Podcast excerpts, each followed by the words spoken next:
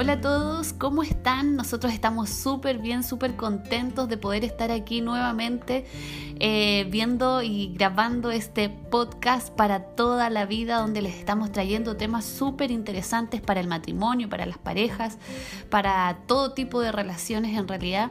Así que los animamos a poder seguir escuchándonos. Hemos hablado cosas muy interesantes, pero por supuesto no puedo seguir adelante sin presentar a mi magnífico esposo. Hola a todos, gracias por esa tremenda presentación y gracias porque me dices magnífico aquí delante de todas las personas. Estamos directamente para todo el mundo, nos están escuchando. Eh, ha sido bacán ver eh, que nos han escuchado desde otros países también, así que para todo el mundo, para toda la vida.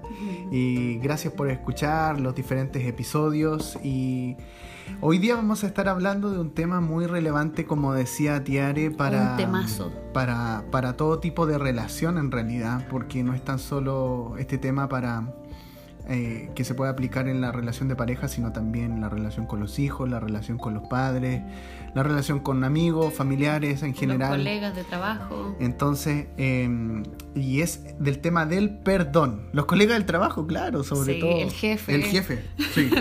Entonces, Em, si de repente tienes un jefe que, puede ser complicado, tienes que también perdonar. Entonces vamos a estar hablando de este tema del perdón. Em, y, es muy importante porque sobre todo la relación conyugal em, es un ingrediente que no debe faltar. Es un ingrediente que, o una herramienta más bien que nos dejó el Señor ahí en la palabra. Eh, vamos a estar hablando de algunos versículos que hablan también de esto y, es una herramienta que nosotros tenemos, que no, no, tenemos que tenerla guardada en algún lugar, sino que tenemos que usar esas herramientas que nos dejó el Señor. Así que vamos a estar hablando de esto, de poder del perdón. Y, como decía eso del tema de las herramientas, Señor, el Señor nos puede haber dejado muchas cosas en su palabra, pero si no la usamos, eh, no vamos a poder tener esa vida abundante que Él también nos prometió. Así que creo que es muy importante mm. que nosotros comencemos a desempolvar esas herramientas que el Señor nos dejó en su palabra, que desempolvemos su palabra, sobre todo en este periodo de cuarentena, ¿cierto? Y que sea un tiempo de vivir esta, esta pandemia, esta crisis, con los ojos puestos en Jesús y meditando día tras día en su palabra.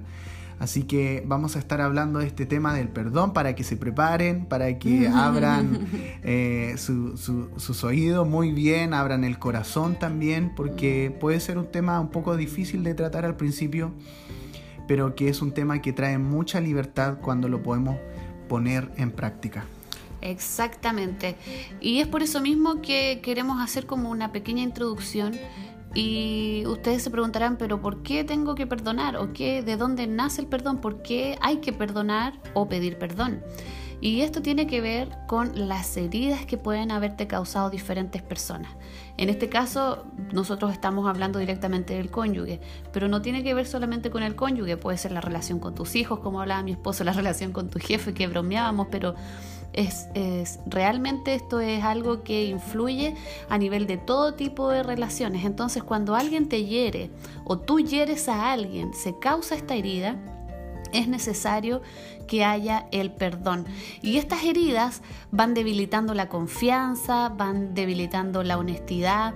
Cuando hay una herida en la relación conyugal, em, lo que produce esta herida es que nos nos separa, hace al sentirme yo herida o, al yo herir a la otra persona, hace que nuestra intimidad sea diferente, sea eh, que, comencemos a separarnos, que ya no estemos tan unidos, ¿cierto? Como hemos hablado en otros capítulos, eh, que no estemos tan unidos como debiésemos estar. Entonces, al haber una herida, afecta directamente a la intimidad, a la confianza, a la honestidad de la relación. Por lo tanto, definitivamente la relación se eh, disuelve. Se disuelve o, bien se, ve afectada. Claro. claro. Em, eh, y cuando ocurre una herida, en el fondo, eh, tenemos, que, tenemos que enfocarnos en tratar de sanar esa herida y generalmente dejamos pasar el tiempo, decimos no, no voy a abordar eso, me da lata, o no tengo la confianza para, para hablarlo, o de repente no, no quiero, quiero evitar todo problema, así que mejor no voy a hablar las cosas y nos guardamos cosas, nos guardamos cosas. Y situaciones que de repente eran más pequeñas se vuelven en bolas de nieve gigante eh, por, por el tiempo acumulado, por la presión que se va generando, porque también comenzamos a acumular más cosas. Entonces, dentro de la relación algo muy sano eh, cuando alguno de los dos se equivoca, porque inevitablemente nos vamos a equivocar porque mm. somos imperfectos, de repente decimos algo que no corresponde, nos comportamos de una forma que no corresponde, eh, cometemos cosas que, no están bien. y, cuando ocurre algo así, una herida, tenemos que enfocarnos en poder sanar esa herida eh, porque si no la confianza eh, se va a ver afectada y, en realidad vamos a estar distanciados emocionalmente. Eh, quizá alguien diga que le estamos poniendo mucho color, pero en realidad es así. y, cuando no se, y cuando no se abordan las cosas, se genera un distanciamiento a nivel emocional. Entonces es importante que cuando uno de los dos nota que, ha afectado la vida del otro, estamos hablando de la perspectiva de la relación em, de pareja, eh, hay que caminar en poder sanar esa herida. Y eso involucra el conversar, involucra el comunicarnos, involucra el, poder eh, decir cómo nos sentimos, ¿cierto? Sin atacar, porque de repente para abordar las, eh, abordar las heridas o tratar de sanar las heridas, lo que hacemos es es discutir, es, ir al, choque y decir, no, lo que pasa es que tú me hiciste sentir así.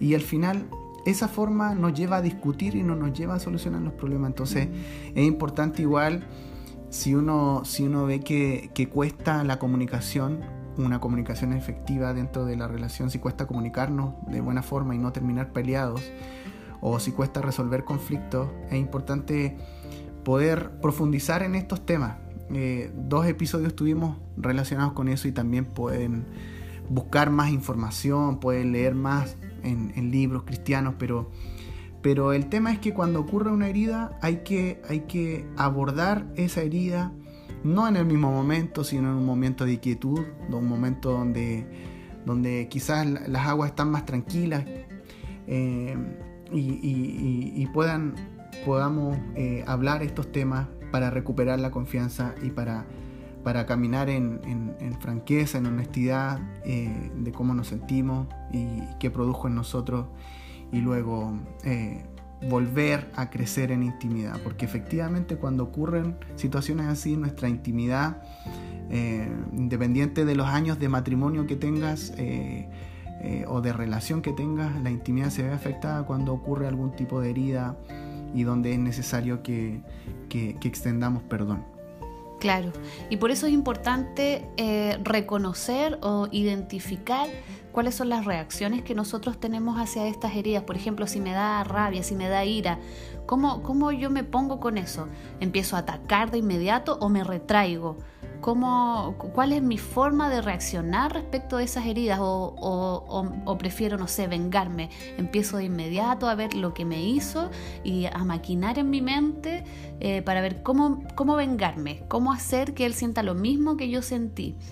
O puede ser que nos retraigamos, ¿cierto? Y que nos dé miedo y a muchas personas les pasa esto, que para no ser heridos nuevamente, porque han sido muy heridos, para no ser heridos nuevamente, empiezan a poner como murallas, ¿cierto? Para no hablar el tema y lo dejan ahí. Y, esto tiene que ver con miedo, tiene que ver con temor. Y otra es la culpa, otra de las reacciones que nosotros tenemos hacia las heridas. Eh, que nos empezamos a sentir como culpables, a lo mejor no fue, no estuvo bien lo que hice, lo que dije, y, comenzamos a sentirnos muy culposos. Y en Efesios 4, 26, 27 dice, si se enojan, no pequen, no dejen que el sol se ponga estando aún enojados, ni den cabida al diablo.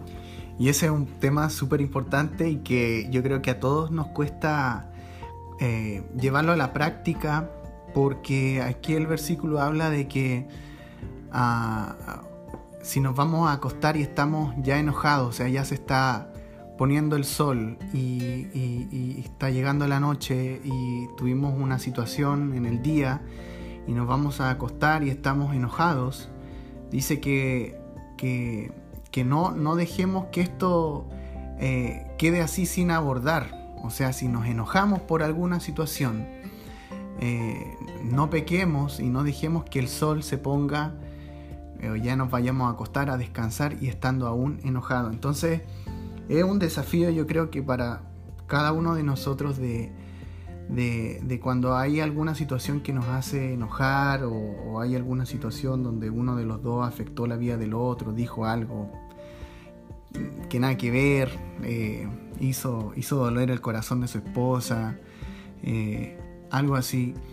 Em, la, idea es que, la idea es que nosotros cuando nos vayamos a acostar podamos abordar esta situación y no dejar que durmamos como en la era del hielo, ¿cierto? Separados el uno del otro eh, y, distanciados y sin hablar y que ya no se puede tocar ningún tema porque vamos, estamos chispitas y vamos a, pelear con lo mínimo que se hable, si es que hay algún tipo de, diferencia. Eh, y, y, también no empezar el día que viene, el día siguiente, ya distanciado, ya con, con algo ahí pendiente a nosotros nos ha pasado y es súper, hiper, mega, ultra fome. Porque tú te sientes distanciado, sientes que hay algo, dices, ay, voy a aprovechar cualquier momento para hablar esta situación, no se va a quedar así. Eh, o eh, si eres de las otras personas que decía Tiare que, que te vas para adentro, eh, te guardas esto y dices, no, no lo voy a hablar, pero pero, pero me las va a pagar, sí, pero para callado. Entonces es súper fome cuando algo ocurrió en el día y no somos capaces de, hablarlo en calma. Em, entonces es un desafío en realidad. Este versículo es un desafío de, no quedarnos con cosas guardadas. Eh, nosotros hemos tratado de cumplirlo. Mm pero obviamente que hay veces en que no hemos podido y que al otro día notamos este distanciamiento y es súper fome, es como un ambiente pesado, tenso y frío, un ambiente muy frío en lo, emocional y, te dan ganas de abrazar al otro, pero como está esta situación pendiente o ser cariñoso o decir algo, pero como está esta situación, tú notas que no, no puedes o que si lo tratas de hacer no fluye y es porque hay algo pendiente. Entonces es muy importante em, no dar cabida, como también dice el versículo, no dar cabida al diablo. Así, el diablo que nosotros sabemos que la palabra dice que él vino para robar, matar y destruir, entonces efectivamente él roba, él roba en nuestras relaciones cuando, cuando mantenemos eh, estas faltas de perdón y estas situaciones sin abordar. Entonces es muy requete contra ultra mega importante. Sí, imagínate que ya no sé, hoy día eh, pasó alguna situación y no la conversamos y mañana pasa otra situación que tampoco conversamos y así sucesivamente van pasando los días y comienza a crearse esta bola de nieve eh, que el vaso ya rebalsando, así como cuando uno dice la última gota que rebalsó el vaso y queda la escoba y finalmente ya casi terminando en una separación porque no se supo hablar las cosas que hay que hablarlas en, el momento adecuado, sino que más bien por mantener la calma o porque soy retraído o porque no me va a entender o por tantas barreras que hemos hablado ya anteriormente, eh, no nos atrevemos a conversar las cosas que deberíamos hablar. Y, y a eso se refiere este versículo también, a que no empecemos como a acumular, acumular, acumular. Al estar acumulando muchas situaciones, primero van a empezar a crecer raíces de amargura y segundo, va a ser más difícil comenzar a hablar y, llegar a soluciones más fácilmente. Así que los animamos a, a hacer vida, a practicar este versículo en sus vidas porque realmente va a ser de bendición para cada uno de ustedes. Y también otro punto que yo creo que todos hemos experimentado en alguna medida es qué nos sucede cuando, eh, cuando no perdonamos, qué sucede en nuestro corazón, en nuestro, incluso en nuestro cuerpo físico y también a nivel de nuestras emociones, cuando el dolor y la ira se ocultan, cuando no abordamos la situación, cuando no conversamos esto, cuando no queremos perdonar Eh, y aquí eh, tenemos una serie de síntomas físicos que yo entiendo que muchos de nosotros hemos experimentado.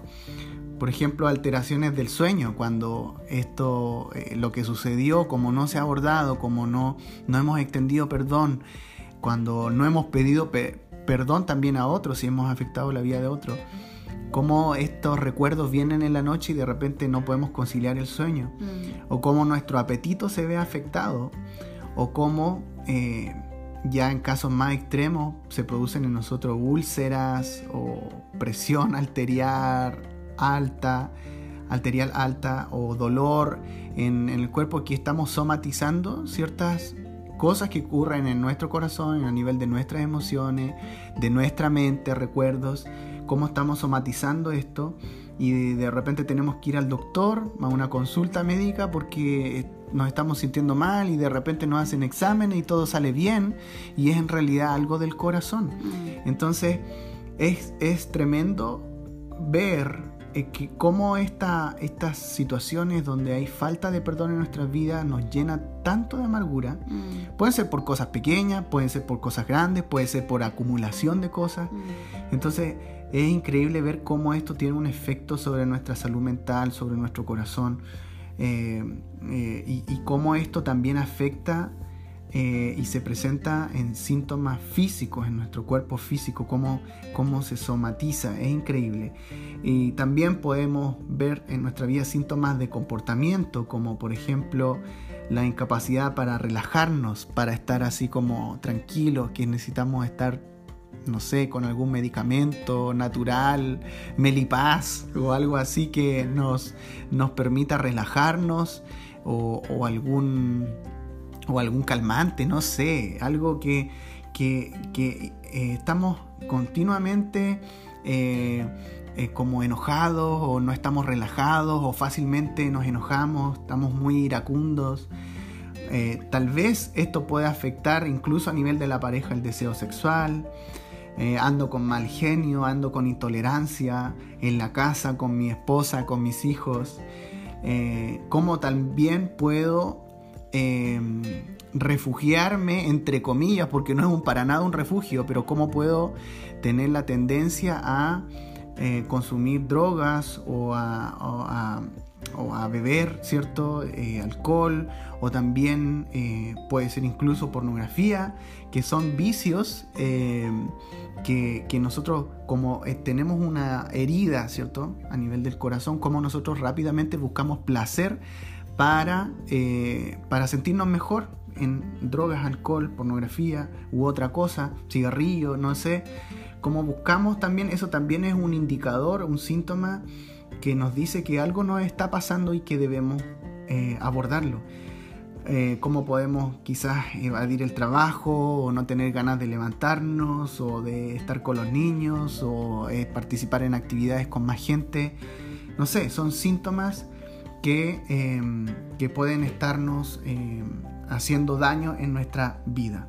Sí, y también hay síntomas emocionales, como pérdida de emociones positivas, como por ejemplo el romance, el amor, la alegría.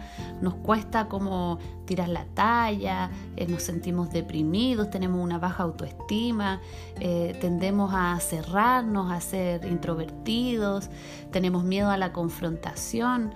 Todo eso son síntomas emocionales que se producen eh, por no extender perdón, por no sentirnos perdonados, ¿cierto?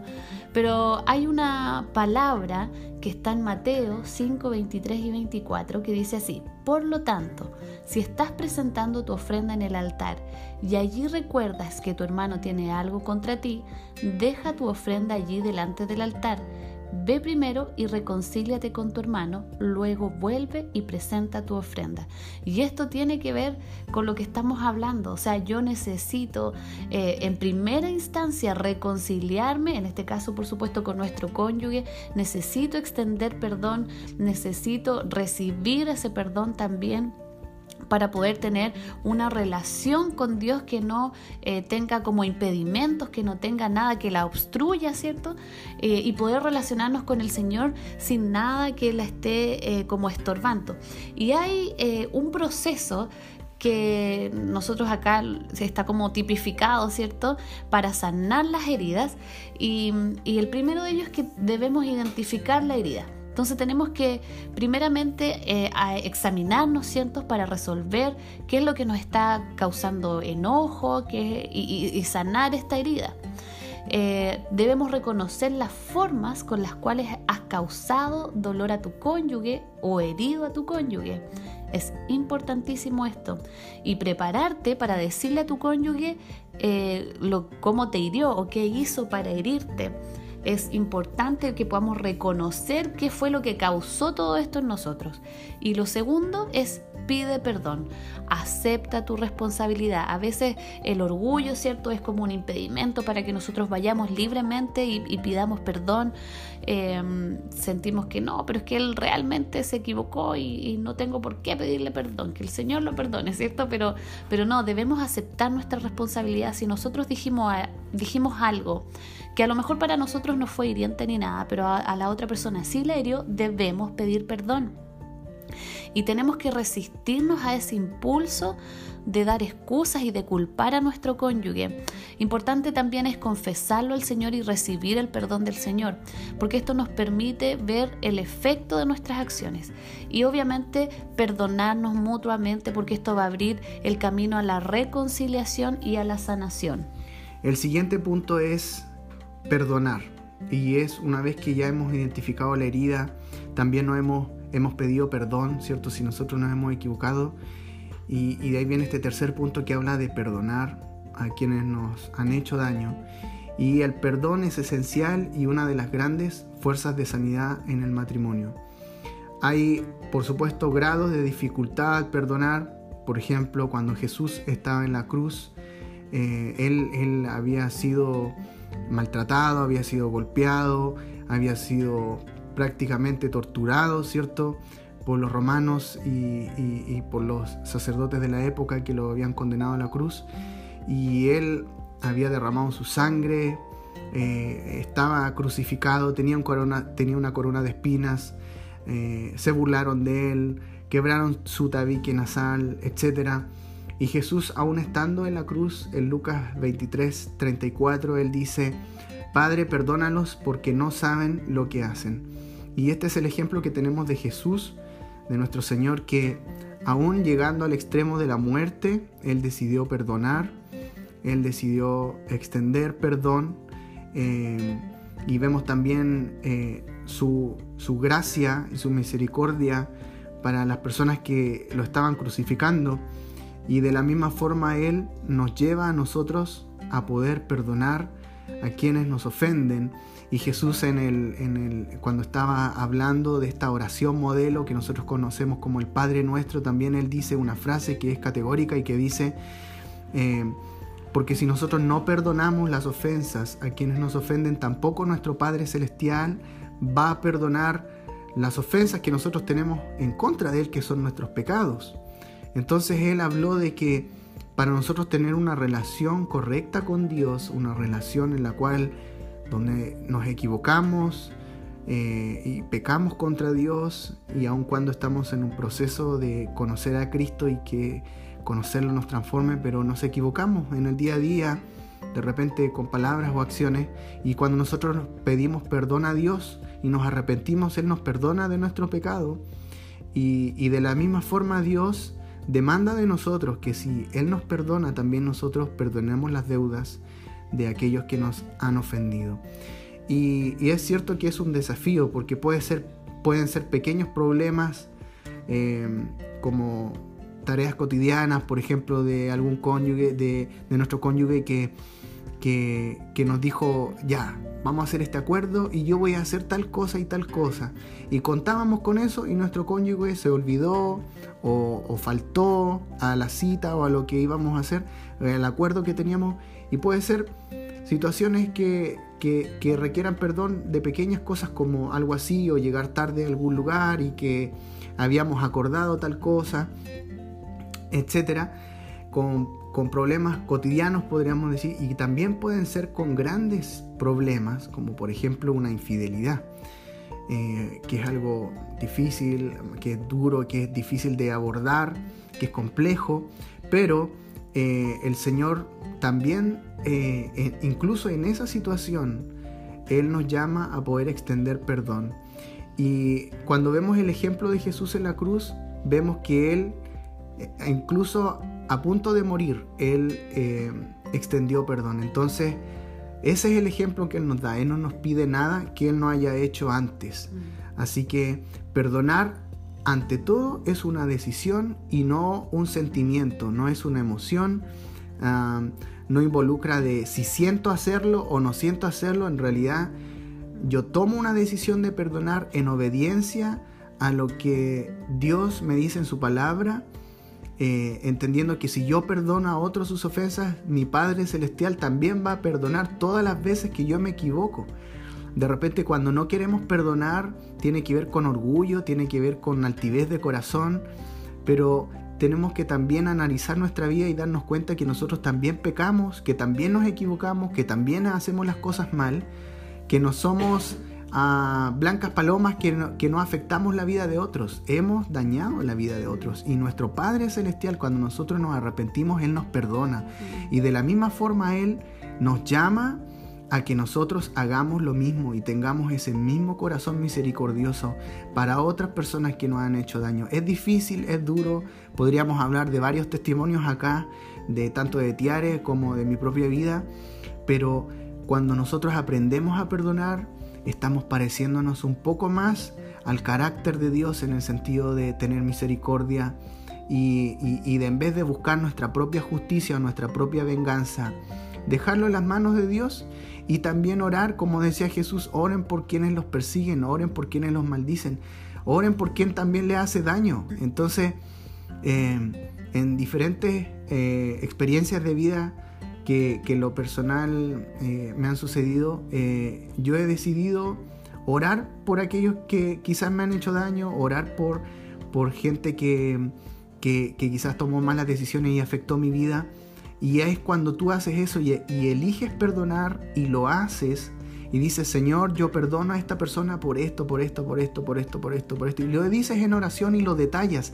Todo lo que venga a tu mente tú comienzas a ser libre. Dios hace una obra sobrenatural en tu corazón. Tú te despiertas al otro día y eso me pasó literalmente después de haber, vivido por años con raíces de amargura y enojo y rabia, ira, deseos de venganza.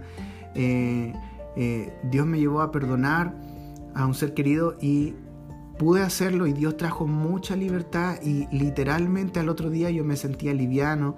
Yo cuando oré por perdonar a esta persona, yo fueron dos minutos que oré, pero detallé todo. Dije, Señor, yo perdono a esta persona por esto, por esto, por esto, por esto. Y lo detallé todo, con lujo de detalles, con todo lo que yo me acordaba.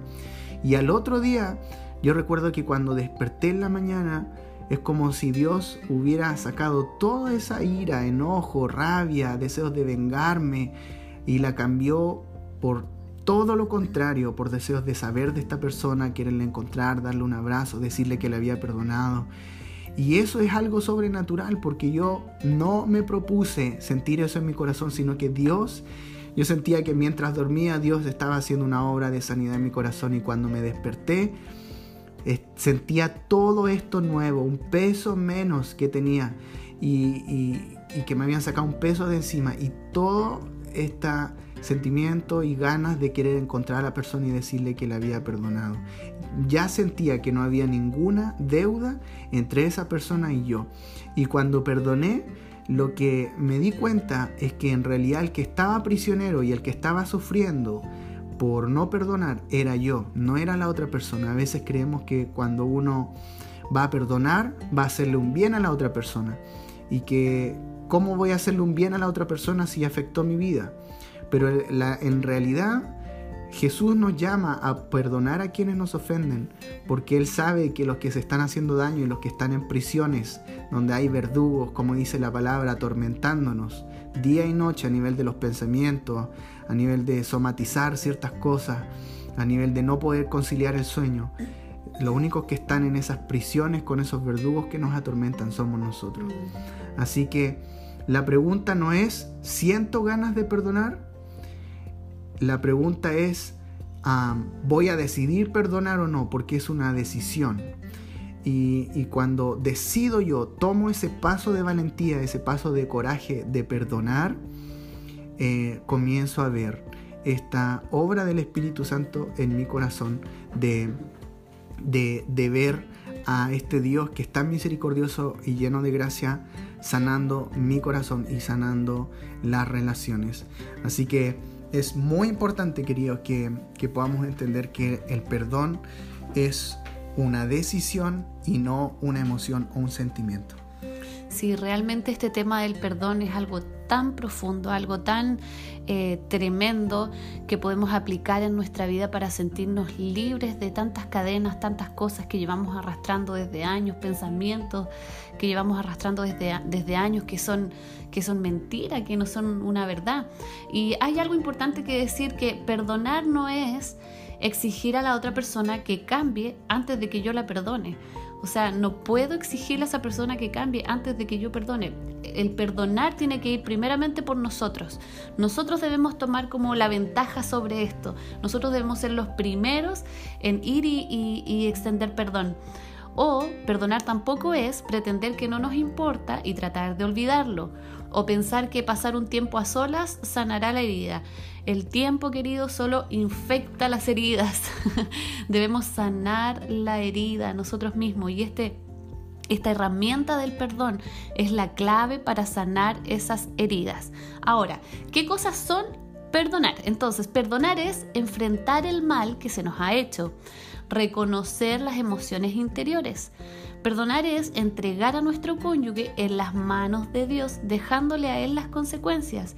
¿Quién más que el Señor sabe, lo, sabe todos los detalles de lo que ha sucedido?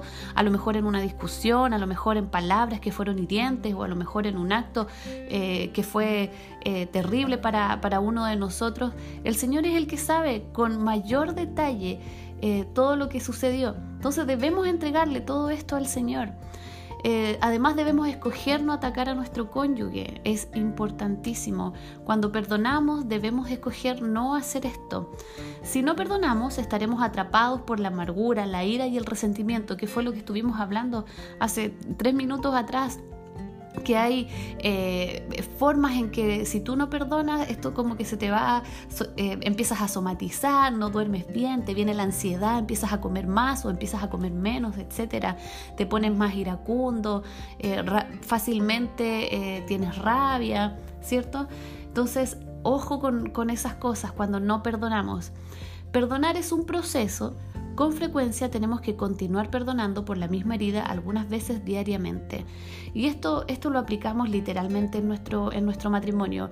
No somos perfectos, nos vamos a equivocar, muchas veces vamos a herir a nuestro cónyuge y muchas veces sin querer hacerlo y lo vamos a herir. Entonces debemos estar aplicando esta herramienta del perdón diariamente. Dios nos perdona voluntariamente, por lo tanto nosotros debemos perdonar de igual forma. Y en Efesios 4, 31 y 32 hay una palabra que dice, abandonen toda amargura, ira y enojo sean bondadosos y compasivos unos con otros y perdónense mutuamente, así como Dios los perdonó a ustedes en Cristo.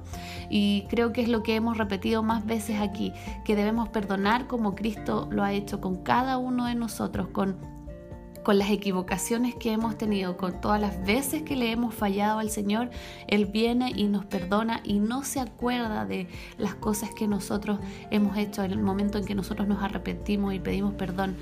Así que es algo muy importante para aplicar cada día de nuestra vida en la relación con nuestro cónyuge. ¿Y qué pasa? Alguien puede preguntarse, ¿y qué pasa si, si yo logro perdonar? ¿Qué viene después? De qué forma podemos continuar y podemos restablecer la relación. Bueno, Tiare dijo algo importante que es que el, perdonar es un proceso. Por lo tanto, si de repente viene nuevamente a tu mente la ofensa y vienen sentimientos asociados con ese recuerdo, bueno, tenemos que volver a perdonar. Una vez le preguntaron a Jesús, ¿cuántas veces tengo que perdonar a mi hermano que peca contra mí? Y le preguntaron hasta siete veces y Jesús le dijo, no te digo que hasta siete veces, sino hasta setenta veces siete. Y eso sale en Mateo 18 del 21 al 22. Y en el, en el fondo Jesús quiso decir que no era solo hasta siete veces que nosotros debíamos perdonar a una misma persona que nos ofendía, sino todas las veces que sea necesario. Así lo dice una versión también de la Biblia. Entonces es interesante que, que Dios nos llama a perdonar y a vivir con esta herramienta, utilizando esta herramienta que es del perdón. Y si ya pudimos ser valientes y tener el coraje para perdonar, decidirlo, a pesar de que no siento hacerlo, sino que decidirlo en obediencia, ¿cómo, cómo sigo caminando? Bueno, a nivel de la relación conyugal, la idea es que puedan comenzar a restaurar su relación. Cada vez que hay una herida eh, que se genera porque alguno de los dos se equivocó, eh, se ve afectada la intimidad y la confianza. Aquí tenemos unos consejos finales que dicen, comience cada día con un nuevo inicio y sin rencores. Arranquen todas las páginas del cuaderno de historial de aquellas veces que nos hemos equivocado. También no esperes que la sanación sea inmediata. El perdón disminuye la distancia entre nosotros, pero la herida deja un moretón que necesita un tiempo para ir sanando. Reconstruyan la confianza, estableciendo un tiempo de pareja, siendo dulces y amables mutuamente. Y este punto es muy importante. Oren el uno por el otro. Oren en voz alta o en silencio, pidiendo a Dios que sane a tu cónyuge de las heridas que le has causado. Bien queridos, ya nos vamos despidiendo de, este programa que ha hablado acerca del, perdón.